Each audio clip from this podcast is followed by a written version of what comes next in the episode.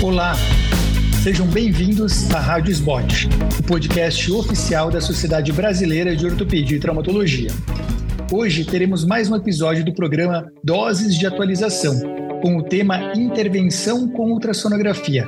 Quais medicações podemos utilizar?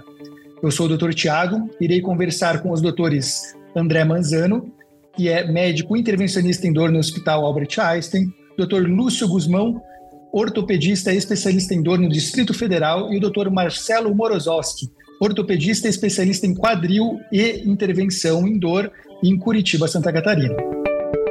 Vamos lá, então, pessoal. Uh, bom, para começar o nosso podcast, conversar um pouquinho com vocês sobre o tema de quais medicações nós podemos utilizar, Uh, eu quero aproveitar essa simbiose que hoje nós temos o nosso colega anestesiologista, especialista em dor, doutor André Manzano, para conversarmos a falar sobre os anestésicos. Nós sabemos que nós utilizamos uh, muitos anestésicos, tanto nos procedimentos de intervenção em dor e nos tratamentos guiados por ultrassonografia. Eu gostaria que você começasse a falar, André, sobre quais são os anestésicos mais utilizados nos bloqueios em dor guiados por ultrassonografia. Olá, pessoal, obrigado pelo convite, é um prazer conversar com vocês aqui. Bom, é de fato um, uma das substâncias, entre aspas, carro-chefes aí, né? Basicamente, onde se tem uma infiltração, em grande parte delas tem um anestésico associado que está, obviamente, relacionado a uma melhora de curto prazo mais importante, né? Nós médicos, nós temos preferência por três tipos de anestésicos fundamentalmente, né? A lidocaína, a bupivacaína e a ropivacaína, né? Quando a gente vai para a escola, por exemplo, da odontologia, eles usam outros tipos de anestésicos, como a mepivacaína e a articaína, coisa que a gente não utiliza. Então, basicamente, do ponto de vista prático, o que a gente sabe é que a lidocaína tem uma, um tempo de ação mais curto do que a bupivacaína e que a ropivacaína. Então, nós temos de um lado a lidocaína com curta ação e nós temos aí a ropivacaína e a bupivacaína com uma duração mais prolongada. Né? É muito importante quando a gente fala de infiltração, em especial de infiltração intraarticular, nos atemos à condrotoxicidade dos anestésicos. Né? Então, a gente sabe hoje que a bupivacaína é a substância anestésica mais condrotóxica. Né? Então, ela tem potencial de inibir condrócito, motivo pelo qual, usualmente, nós não a utilizamos na região intraarticular. A lidocaína, muito menos, e a ropivacaína também menos. Então a gente prefere a lido e a ropivacaína. Agora, um efeito muito negligenciado, em especial da lidocaína, é o efeito anti-inflamatório bastante exuberante. Né? Então tem vários estudos já mostrando que a lidocaína tem potencial, estudos em ratos e humanos, mostrando que a lidocaína tem o potencial de diminuir, por exemplo, a agregação eh, e migração leucocitária. Isso pode ser importante para uh, o tratamento desse tipo de paciente com exudatos, por exemplo. Então, apesar dela ter uma duração mais curta, farmacológica, ela pode ter benefícios a longo prazo por esse efeito anti-inflamatório. Outro efeito muito documentado com a lidocaína e menos com a ropivacaína, mas aí por haver menos estudo, é um efeito bacteriostático importante. Né? Então, ela é muito bacteriostática, estudo, estudos mostrando de fato inibição de uma série de bactérias, motivo pelo qual ela é uma protetora para alguns quadros infecciosos que, porventura, podem acontecer aí com as nossas punções. Eu acho que vocês, que todo mundo que, é, que trabalha com centro cirúrgico aqui, deve ficar um pouquinho espantado com a baixíssima prevalência de meningite em hack anestesia. A gente quase não ouve falar disso. Isso acontece muito provavelmente pelo efeito bacteriostático dos anestésicos locais, né? Então isso é bastante importante também. Então esse é um, é um panorama geral aqui dos nossos anestésicos. A última coisa é que a gente pode associar o anestésico ou não a vasoconstritores, né? Isso tem o potencial de prolongar a duração de ação desse anestésico e diminuir a toxicidade do anestésico por menor absorção. Então, a lidocaína e a bupivacaína, elas são por natureza vasodilatadores então pode se beneficiar do uso de um vasoconstritor como a epinefrina em conjunto. A ropivacaína, ela é por natureza uma substância vasoconstritora, então nós não fazemos essa associação exógena com uh, o vasoconstritor. Perfeito, muito obrigado, André, por uma breve aula já sobre os anestésicos. Eu gostaria de solicitar então para o meu amigo Lúcio Guzmão ele falasse um pouco qual que é o anestésico que ele mais costuma utilizar nas intervenções dele e se ele acaba ah, diluindo esse anestésico, mudando a concentração do que ele acaba ah, utilizando para entender na prática como ele faz uso dos anestésicos nos bloqueios de dor. Agradecendo aqui o convite do comitê, principalmente para a gente poder estar falando um pouquinho sobre as intervenções em dor, é, que de suma importância cada dia mais está é, tá na nossa prática é, é clínica e, e, cirúrgica, que a gente acaba indo muitas das vezes para o centro cirúrgico. É, normalmente eu acabo utilizando é, dois, dois anestésicos, né? principalmente o Todas as vezes que a gente vai fazer aquele botão anestésico é, para começar a estar tá fazendo nossa intervenção, que às vezes é feito em nível mais ambulatorial e às vezes nível de centro com vaso. E quando a gente vai fazer outros bloqueios, a gente acaba, acaba utilizando muito mais a rupivacaína do que a bupivacaína, é, como, como resultado de, de, um, de um tempo maior que normalmente a gente acaba utilizando associado com alguns corticoides, que são esses bloqueios iniciais que a gente faz para tratamento de dor. Perfeito, perfeito. E, Marcelo, ah, nas tuas intervenções aí de dor e de quadril, você tem preferência por algum tipo específico de anestésico? Sim, eu acho que, claro, sempre depende da articulação e o tipo de bloqueio que a gente vai né, é, realizar, né? Acho que isso é, é, importante. Eu acho que uma coisa que também é importante ser falada é o qual ambiente que a gente vai usar esse anestésico, né? Qual concentração, né? Existem bloqueios que você faz no consultório é, e existem bloqueios que você faz no centro cirúrgico com o paciente monitorizado, né? Com outros aparatos, né? Então, acho que isso é, é, é importante a gente falar, né? E, e saber que existem efeitos efeitos é, que acho que também a gente vai falar de intoxicação ou cardiotóxicos, né? A minha preferência mesmo, meu intraarticular, eu uso bastante também, como o doutor falou ali, a lidocaína, né? Pelo efeito bacterostático, como diluição, mas para os bloqueios mais profundos, eu faço, acho que bastante PENG bloco, porque eu sou cirurgião de quadril, né? Então, nas minhas cirurgias de quadril eu uso PENG e aí eu prefiro uh, utilizar a ropivacaína, né? É, existem, sim, alguns estudos em alguns locais que até não possuem, por exemplo, eu trabalhava no hospital, trabalho no hospital escola, que a gente não tinha é, a ropivacaína disponível até um certo momento, né? E a gente utilizou no trabalho bupivacaína para o bloqueio. Só que a gente sabe que a buf pode ter um efeito cardiotóxico, né? Que precisa ter cuidado ali em relação à dose pelos, pelos efeitos, né? Nos canais de sódio dele, né? Uh, então, mas eu acho que acaba sendo realmente o que o pessoal usa. A minha experiência é mais com lido e ropivacaína mesmo. André, vou jogar a bola para você. Quando uh, o Marcelo comentou sobre essa parte de toxicidade, se você conseguisse explicar para quem está nos ouvindo, uh, de uma forma prática, uh, com relação à dose tóxica, principalmente de, de lido e de, e de. Como que a gente calcula essa dose tóxica em média, como a gente conseguiria ver isso em, em, em quantidade de frasco, uma maneira uh, tranquila para que a gente visualize uma dose segura para estar tá conseguindo fazer esses bloqueios nos nossos pacientes? Boa, boa pergunta. Isso tem que ser de fato bastante prático mesmo, né? Então, uh, nós temos fundamentalmente que a dose tóxica da lidocaína é de 7 miligramas por quilo, né? a, dose tóxica da bupivacaína e da ropivacaína é de 2 a 3 miligramas por quilo. Né? Então, se a gente pegar, por exemplo, a lidocaína a 2%, então, tudo que é 2%, na verdade, de anestésico, leia-se que é 20 miligramas por ml. Né? Então, a lidocaína temos a 1% e a 2%, ou seja, 10 miligramas por ml e 20 miligramas por ml. A, a ropivacaína, nós temos apresentações de 0,2%, de, perdão, de, de 0,2%, exato, de 0,75% e de 1%. Ou seja, 0,2 seria 2 miligramas por ml, é só fazer vezes 10. 0,75 é 7,5 miligramas por ml e 1% 10 miligramas por ml. Então vamos pegar um adulto aí de 80 quilos, né? A gente falava que o adulto médio era 70 quilos, mas isso mudou. Né? O adulto médio agora tem 80 quilos. 80 quilos uh, para a dose tóxica da lidocaína, nós teríamos aí uma dose de 560 miligramas do anestésico.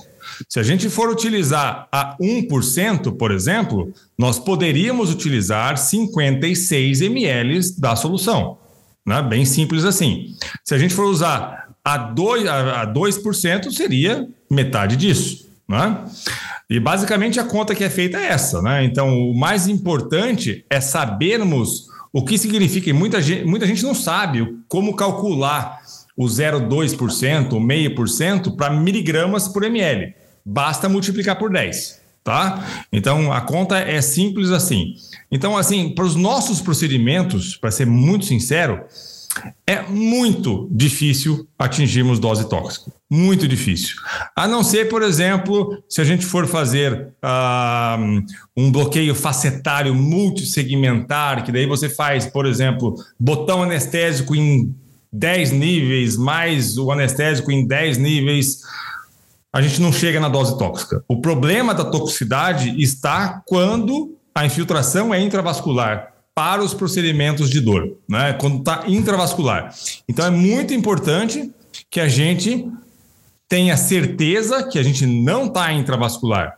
Duas formas. Se, aqui o, a, o podcast é sobre bloqueio com ultrassonografia. Então a gente está vendo os principais vasos, principalmente. Mas também sempre aspire, né? Sempre aquela tentativa de aspirar uh, sangue pela agulha antes de fazer a injeção. Tá? Então, fundamentalmente é isso. Eu não vejo a toxicidade do anestésico como uma preocupação para os procedimentos de dor, salvo em casos de injeção intravascular.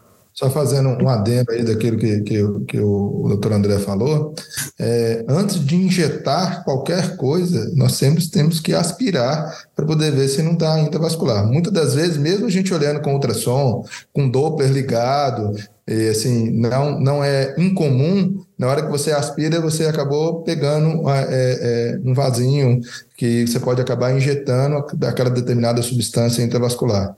Então, é, para sempre para os colegas que estão iniciando, tanto hoje, hoje nosso podcast é sobre ultrassonografia guiado por, por, por ultrassom, mas mesmo usando a escopia, sempre você tenta né, puxar para ver se vem algum sanguezinho do que antes de você injetar qualquer coisa. Então aspira e injeta.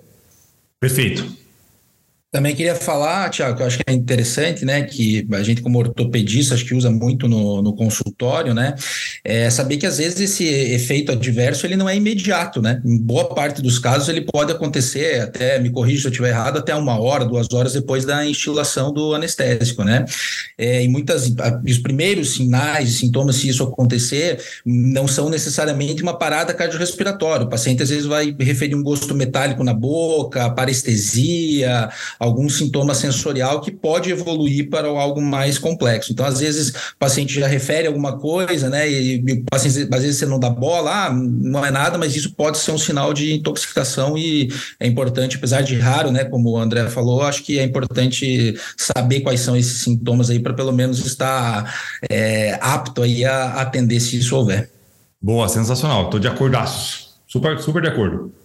E os trabalhos mostram, né, o doutor André falou, que a dose tóxica, principalmente da lidocaína, que a gente utiliza mais, é de 7 miligramas, mas para quem trabalha há mais tempo, ou quem, por exemplo, faz faz associado, por exemplo, com um bloqueio simpático venoso, que vai fazer a lidocaína né, é, como, como adjuvante de dor, é, a gente vê que passou de 4,5, 5 miligramas, ou, muitos desses pacientes já começam a ter relatando esse gosto metálico, uma das primeiras coisas que ele começa a relatar. Então, na hora que você tiver normalmente esses procedimentos nossos guiados por ultrassom, o paciente ele está acordado, então eu sempre aviso para o paciente, olha, se você estiver sentindo qualquer coisa de diferente na hora que a gente está fazendo, você pega e fala para a gente na mesma hora. E uma última pergunta sobre anestésico para a gente poder é, partir para o uso de, de algumas medicações como os corticoides que a gente acaba utilizando nesses bloqueios. Ah, com relação ao tempo de latência que vocês conseguem ter o efeito do anestésico, como que vocês trabalham com isso com relação ao tipo de anestésico e concentração? Uh, se você puder começar, Lúcio, você faz alguma diferença, uma, alguma diferenciação entre concentração do teu anestésico para fazer um, um, um, bloqueio uh, o botão anestésico da pele e depois utiliza uma concentração mais baixa uh, nos seus bloqueios ou você costuma utilizar a mesma concentração uh, para fazer esses procedimentos? Normalmente, boa parte dos nossos bloqueios, a gente faz o anestésico associado a algo. Então, normalmente a gente acaba utilizando muito corticoide, né? Então, na verdade, essa diferenciação é muito mais nesse algo a mais que eu utilizo, desse corticoide, pode ser particulado ou não particulado, a gente vai entrar daqui a pouco, do que necessariamente a essa, essa, primeira, essa primeira dosagem do anestésico que, que eu acabo utilizando. Então, em relação à, à concentração, é, eu acabo, normalmente, quando a gente faz essa aplicação, a gente faz a aplicação junto com algo, normalmente a corticoide, a gente acaba utilizando muito. E esses corticóides que a gente tem particulados, não particulados, e aí a gente consegue ter um tempo de duração maior, talvez eles são aquilo que eu acabo é, mudando na minha, naquilo, na, na, minha abordagem do que necessariamente da concentração da, do meu anestésico. Bom, uh, vamos falar então, aproveitar esse gancho e conversar um pouquinho sobre os corticoides uh, que nós podemos utilizar nos, nos bloqueios uh, guiados por ultrassonografia. Então, a gente sabe que nós, nós temos o ultrassom como uma ferramenta muito interessante para conseguir guiar a, nossa medicação tanto para dentro das articulações, como também para tendões e, e, e, algumas lesões até musculares. E a gente precisa ter essa diferenciação em qual medicação que nós vamos utilizar. Se nós vamos usar esse anestésico associado a um corticoide, como o Lúcio falou, particulado ou não particulado. Uma forma simples de a gente entender o que é corticoide particulado e não particulado é só olhar a cor dele. Né? Então, normalmente a gente tem os corticoides particulados, que eles são esbranquiçados, uma forma é, realmente simples de a gente explicar, e os corticoides que não são particulados, eles são transparentes. Um exemplo dele é a dexametasona. Uh, eu gostaria, então, uh, novamente solicitar aí o, o doutor André ah, com relação ao uso de corticoides ah, particulados e não particulados, ah, tanto para as infiltrações interarticulares e de tendões. Qual que é a tua preferência com relação a essas medicações para fazer nos procedimentos guiados por ultrassonografia, doutor André? Tiago, para ser bem sincero, a minha preferência é não usar, tá? Essa é a minha preferência. O que a gente percebe é que o NNT, né, que é o Number Need to Treat, por exemplo, de um corticoide para uma artrite de joelho, uh, se a gente pegar um desfecho aí de 14 semanas, é de 44. Ou seja, a cada 44 infiltrações de corticoide que eu fizer, um vai estar tá melhor em 14 semanas. Né? Então, é um NT muito desfavorável. E a gente sabe que o corticoide está associado à condutoxicidade também e em, em questão de tendão, a fraqueza do tendão. Uh, já faço um comentário sobre isso, só antes, com relação aos corticoides do ponto de vista farmacológico, um, uma, uma questão muito simples para quem não está acostumado é tudo que é acetato de qualquer coisa, acetato de betametasona, acetato de metilprednisolona, isso é particulado. Tudo que é fosfato é não particulado. Então, por exemplo, fosfato de dexametasona é não particulado. E tudo que é succinato é liofilizado, que você precisa diluir, é um pó que você precisa diluir, como, por exemplo, o acetato de metilprednisolona, que seria o solumedrol, tá? Tem um estudo que eu gosto de mostrar nas minhas aulas, uh, que é um estudo feito com coelhos, e é um estudo bem simples. Eles pegaram coelhos, fizeram um modelo de lesão de aquileu, né, uma incisão no aquileu, uh, fizeram corticoide nesse aquileu. Né? Uh, e em quatro semanas, versus salina, eles sacrificaram esses, anima esses animais, e o que eles perceberam é que a carga a, que o, esse tendão suportava era muito menor naqueles que foram submetidos ao corticoide, a massa do tendão também era muito menor e a elasticidade também muito menor. Então, está, e a gente já sabe disso, associado, eventualmente, claro, quanto mais for utilizado, pior, né? associado ao aumento de complicações quando a gente fala de tendinopatia no médio e longo prazo. Então, assim, anestésico com corticoide, ele vai ganhar de todo mundo no curto prazo, no curtíssimo prazo, né? mas no médio prazo ele começa a perder. Então, não é uma substância que eu uso para, digamos assim, para bloqueios ortopédicos, não é a minha preferência, não. Perfeito.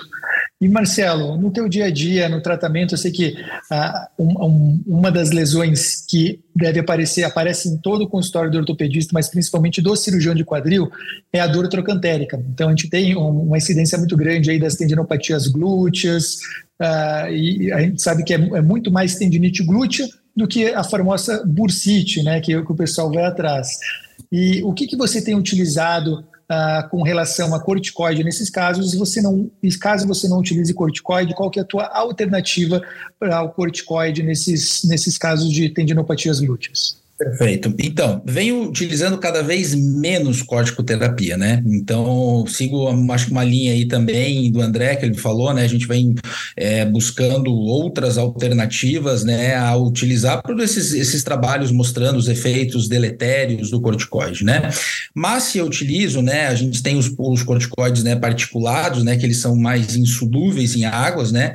É, e eles fazem, então, uma suspensão cristalina. Então, por exemplo, para tendão, eu não vou usar uma triancinolona, né? Que tem uma partícula grande, um depósito maior, né? A gente não controla muito bem, né? Então eu acabo preferindo é, utilizar, um, ou se for utilizar um particulado, é, utilizar um que tenha menor partículas e que tenha uma, né, uma, uma estabilidade melhor e que não forme grandes agregados, né? É, por exemplo, é, prednisolona, é, triancinolona, desculpa, eu quando utilizo, utilizo raramente hoje em dia mais, mas para articulação, é para grandes articulações articulações, né? Não utilizo para pequenas articulações ou para tendões. E quando eu parto para bloqueios, né? É, por exemplo, que eu falei, o bloqueio que eu faço, o PEN, e aí eu utilizo para bloqueio de nervo periférico a dexametasona, né? Aí pensando em aumentar aí a latência desse bloqueio e tal, é, buscando aí uma, uma dissipação melhor do meu anestésico local nessa, nessa região. Lúcio, e o teu dia a dia com corticoide? Como que é a tua escolha com relação a alvos ortopédicos com o uso de corticoide? Eu acho que começa a ser quase um consenso que cada dia mais utilizamos menos o corticoide. Cada dia mais deixamos o corticoide mais mais, mais de lado. Então, assim, no nosso dia a dia, com essa utilização de corticoide, a gente sabe, aquilo que o doutor André falou, que ao longo que você vai utilizando, antigamente era assim, tudo era corticoide. Hoje a gente vai cada dia mais diminuindo muito o número de corticoide, fazendo terapias adjuvantes, utilizando outros medicamentos, né, que a gente deve falar um pouquinho mais na frente, para poder minimizar o efeito deletério do corticoide. A gente tem que saber que é, antigamente a gente não acompanhava muito os nossos pacientes, não tinha um follow-up muito grande, a gente não sabia aquilo que a gente fazia, como é que esse paciente estava lá na frente. Hoje em dia, quando esses pacientes eles começam a fazer, se a gente for pensar há não muito tempo atrás, há 10, 15 anos atrás, todo paciente com uma dorzinha no joelho ia lá no, no, no, no consultório, era corticoide direto, vídeo jogadores de futebol, que a gente tem vários aí, vários, vários relatos, e depois chegava lá na frente, você tinha a articulação completamente destruída e aí já tinha que evoluir direto uma prótese de, de, de, joelho, por exemplo. Então, é, hoje em dia, cada dia mais utilizamos menos. Então, cada dia mais eu acabo é, também assim utilizando mais aqueles que são não particulados, né? Somente quando a gente tem que pensar igual é, é, já foi falado aqui anteriormente. A gente tem que lembrar também no quadril, né? Que não é não só a bucite trocantérica, nem só a tendinite, mas essa síndrome pertrocantérica que a gente acaba tendo como um todo. E consequentemente o tratamento ele passa a não ser a infiltração por si só, mas tá, muitas das vezes a gente tem, por exemplo, um miofascial associado, que é melhor a gente fazer um dry needle, usar apenas a, a lidocaína, do que você fazer um corticoide na hora que a gente está examinando esse, esse nosso paciente. Eu acho que, puxando o gancho né, na síndrome trocantérica, até esqueci de falar, acho que é muito importante né, falar da uso em tendão de utilizar a ultrassonografia, né? Então a gente vê muito, muitos anos foi feito aquelas infiltrações trocantéricas, né? A gente pegava muito as cegas, né? Que a sentia, ah, dói mais aqui, vai lá e, né, injeta, né? Hoje a gente sabe que isso é absolutamente deletério, né? Então a importância de você localizar o tendão, não fazer intratendão, fazer perilesional, né? E eu acho que assim, muitas muitas vezes o corticóide, apesar de não ter o, o uso é, prolongado a médio prazo, concordo, mas eu, eu eu uso ele talvez hoje mais na dor trocantérica como uma alternativa do paciente reduzir por algumas semanas a dor dele para que ele faça algum outro tratamento que seja importante, que não só um procedimento guiado, né? Uma fisioterapia, um reforço muscular, para ganhar esse tempo, digamos assim, mas já explicando para ele que isso não é a longo prazo e que não é a salvação da, da, da, da patologia. Perfeito, fantástico aí a exposição de, de cada um dos colegas. Eu vou puxar esse gancho, então, a cada vez mais nós nos preocupamos com a saúde articular e com a saúde dos nossos tendões, e não simplesmente tirar a dor, mas que a gente possa ajudar tanto essa articulação como esses tendões a melhorarem a sua função. E nesse caso, a gente tem algumas, existem algumas técnicas que podem nos auxiliar isso. Uma delas é a proloterapia, que é o uso de destrose hipertônica, tá? Em determinada concentração, depende de onde a gente vai a, a, aplicar a, a, a proloterapia, a gente vai mudar a concentração dessa destrose e também o uso, o uso do ácido hialurônico, que ele também pode ser tanto utilizado interarticular como também peritendino. André Manzano, uh, como que é a tua experiência com proloterapia? Não sei se você utiliza essa técnica nos teus pacientes. Eu também gostaria que você desse um gancho, uh, além da, da proloterapia, um pouquinho sobre o ácido hialurônico. Qual, como que é a tua escolha para o ácido hialurônico uh, para utilizar ele intraarticular ou em tendões? Boa. É, bom ponto. É, utilizo a proloterapia em casos bem selecionados. Para ser bem sincero, a minha maior experiência é com dor de articulação sacroiliaca, tá? E faz todo sentido que ela tenha benefício, porque parte da dor sacroiliaca de fato é de hipermobilidade ligamentar na região, né? Uh, e tem estudos, inclusive, comparando uh, infiltração intraarticular de glicose versus corticoide, melhor para o grupo da destrose para a sacroiliaca em questão. Com relação uh, ao ácido hialurônico, o que eu não uso de forma alguma é derivado de animal, né, de crista de galo. Eu não uso nenhum ácido hialurônico derivado de, de animal, só por, é, de fato, por engenharia recombinante, porque tem menos incidência uh, de reação inflamatória pós-procedimento. Né? Uh, e, fundamentalmente, o que eu diferencio é que, nos casos de tendinopatia, eu prefiro a associação do ácido hialurônico com sorbitol. Tá? É, em parte, provavelmente, é porque tem esse efeito osmótico e proloterapêutico associado ao ácido hialurônico. Então, fundamentalmente, eu uso isso e prefiro uh, os de mais alto peso molecular. Perfeito. Um, um gancho para o Lúcio. Lúcio, com relação à concentração de, de destrose na, na proloterapia, você costuma fazer diferenciação nessa concentração nos tratamentos intraarticulares para os tratamentos uh, peritendíneos? Sim, sim. Ótima pergunta. É, a gente tem que saber que determinada concentração da destrose ela pode ser neuromoduladora ou neurotóxica, né? E ela pode ser é, neurolítica né? Então, a gente sabe que as concentrações, por exemplo, acima de 25%, ela já é uma concentração neurolítica, por exemplo. E entre 5% até 12,5% é que a gente tem essa concentração que a gente chama de uma concentração que é mais de neuromodulação. Então, dependendo daquilo que eu quero, eu vou estar utilizando essa concentração com, com essa diferenciação de concentração. Tá? Como regra geral, a gente, no nosso dia a dia, a gente quase nunca passa dos 12,5%, porque pouquíssimas vezes a gente vai para estar tá utilizando ela como uma, uma ação neurolítica, por exemplo. Na minha prática clínica, eu acabo utilizando ela muito mais a 5% do que a 12,5%. É, principalmente porque todas as vezes que a gente vai usar uma proloterapia, é, você tem que avisar para o paciente que olha, eu vou fazer uma proloterapia, isso vai gerar uma reação, essa reação inflamatória vai te doer mais um pouquinho logo depois, e para a gente poder melhorar a dor. Porque se a gente não acaba não, não utilizando isso, não avisando o paciente o que, que ele vai fazer, você fala assim: nossa, ele fez um negócio aqui no meu joelho, piorou muito, eu estou morrendo de dor, eu acho que deu infecção, eu acho que eu estou com algum problema, porque eu não, não avisei para ele que ele iria, muitas das vezes, aumentar essa dor, porque se aumenta esse processo inflamatório, para aumentar o processo de cicatrização. Perfeito. Marcelo, uh, e a tua experiência com, com proloterapia? Uh, você tem utilizado na tua prática? Como como que está a utilização da, da nos tratamentos das, das lesões que você tem uh, manejado? Feito. É, acho que eu sigo a linha mesmo dos colegas para as lesões, uso mais nas lesões, confesso, nas lesões tendíneas, né? Nas lesões é, parciais, que eu quero um efeito é, inflamatório para depois, né, um efeito ali na região é, reconstrutivo, né? Nessas concentrações mais baixas, de 5 a 12, não costumo, uso pouco para a parte articular, né? E quando faço uso do ácido hialurônico também de uso não aviário, né? Pelo maior risco de sinovite que a gente vê no paciente, né? Tudo mais. Mas sempre aviso também, mesmo fazendo qualquer uma dessas técnicas aí, do, do aumento da proliferação tecidual. A gente sabe que às vezes até um próprio corticoide você pode fazer ali um início, um, um flush, né? Um aumento de volume inicial, né? Então é bem importante que o paciente esteja bem orientado em relação a isso. E, e o ácido hialurônico também de média e alta viscosidade para esses casos. Perfeito.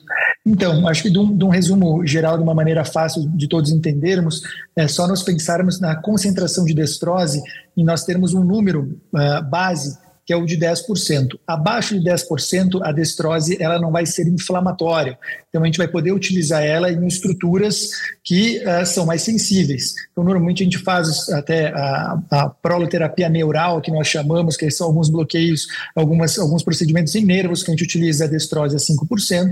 Quando a gente pensa em gerar um processo inflamatório para tentar realmente gerar uh, um, que esse tendão cicatrize diminui essa hipermobilidade, a gente tenta utilizar aí concentrações que começam a ser inflamatórias, seria de 12,5% até 17%, e nos casos que a gente vai utilizar a destrose hipertônica dentro da articulação, a gente pode chegar até uma dose de 25% da concentração. Com relação a, ao ácido hialurônico, é, a gente também precisa ter uma ideia e entender os mecanismos dos ácidos hialurônicos de baixo peso molecular e de alto peso molecular, e também a origem do ácido hialurônico. A gente sabe que o ácido hialurônico de origem é, de fermentação bacteriana, ele acaba sendo bem mais seguro por ter menos complicações. Eu gostaria muito de agradecer os meus colegas pela participação deles sobre esse tema. A gente precisa cada vez mais estudar sobre as medicações e como nós vamos guiar essas medicações de uma forma correta para os problemas dos nossos pacientes. Você acabou de ouvir mais um episódio da Rádio Sbot, o podcast oficial da Sociedade Brasileira de Ortopedia e Traumatologia. Todas as edições estão disponíveis no site www.sbot.org.br e também nas principais plataformas de streaming. Nos vemos no próximo episódio. Até lá!